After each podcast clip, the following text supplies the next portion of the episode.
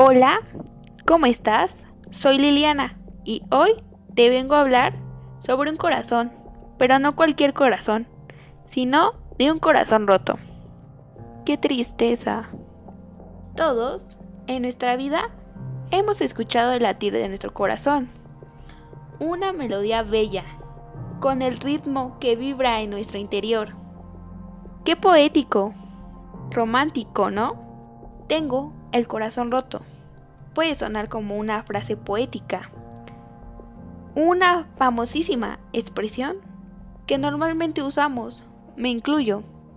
Pero esta puede ser más literal de lo que parece.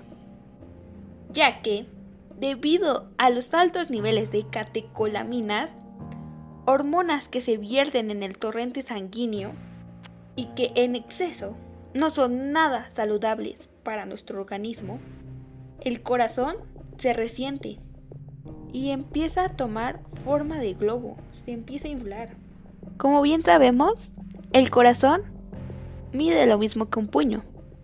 El corazón básicamente es un músculo muy robusto, cuyo interior hueco se compone por cuatro cavidades, aurícula derecha y aurícula izquierda, ventrículo derecho y ventrículo izquierdo.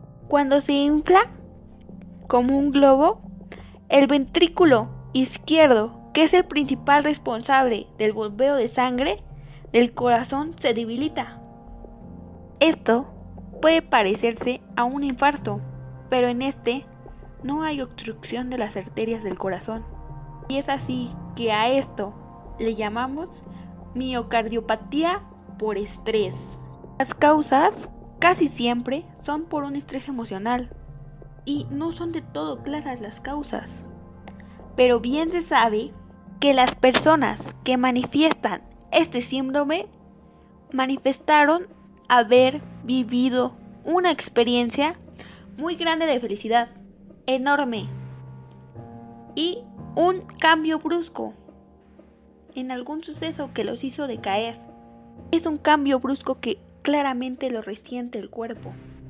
Cabe recalcar que este síndrome afecta más a mujeres que han pasado por la menopausia o que el 90% de los afectados son mujeres.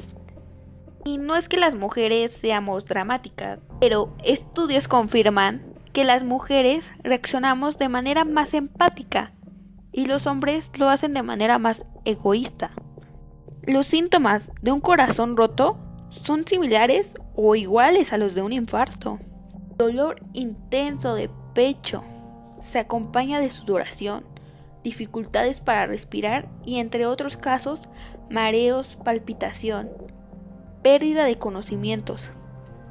Los síntomas asustan y alertan, ya que son idénticos a los de un infarto, como bien decía.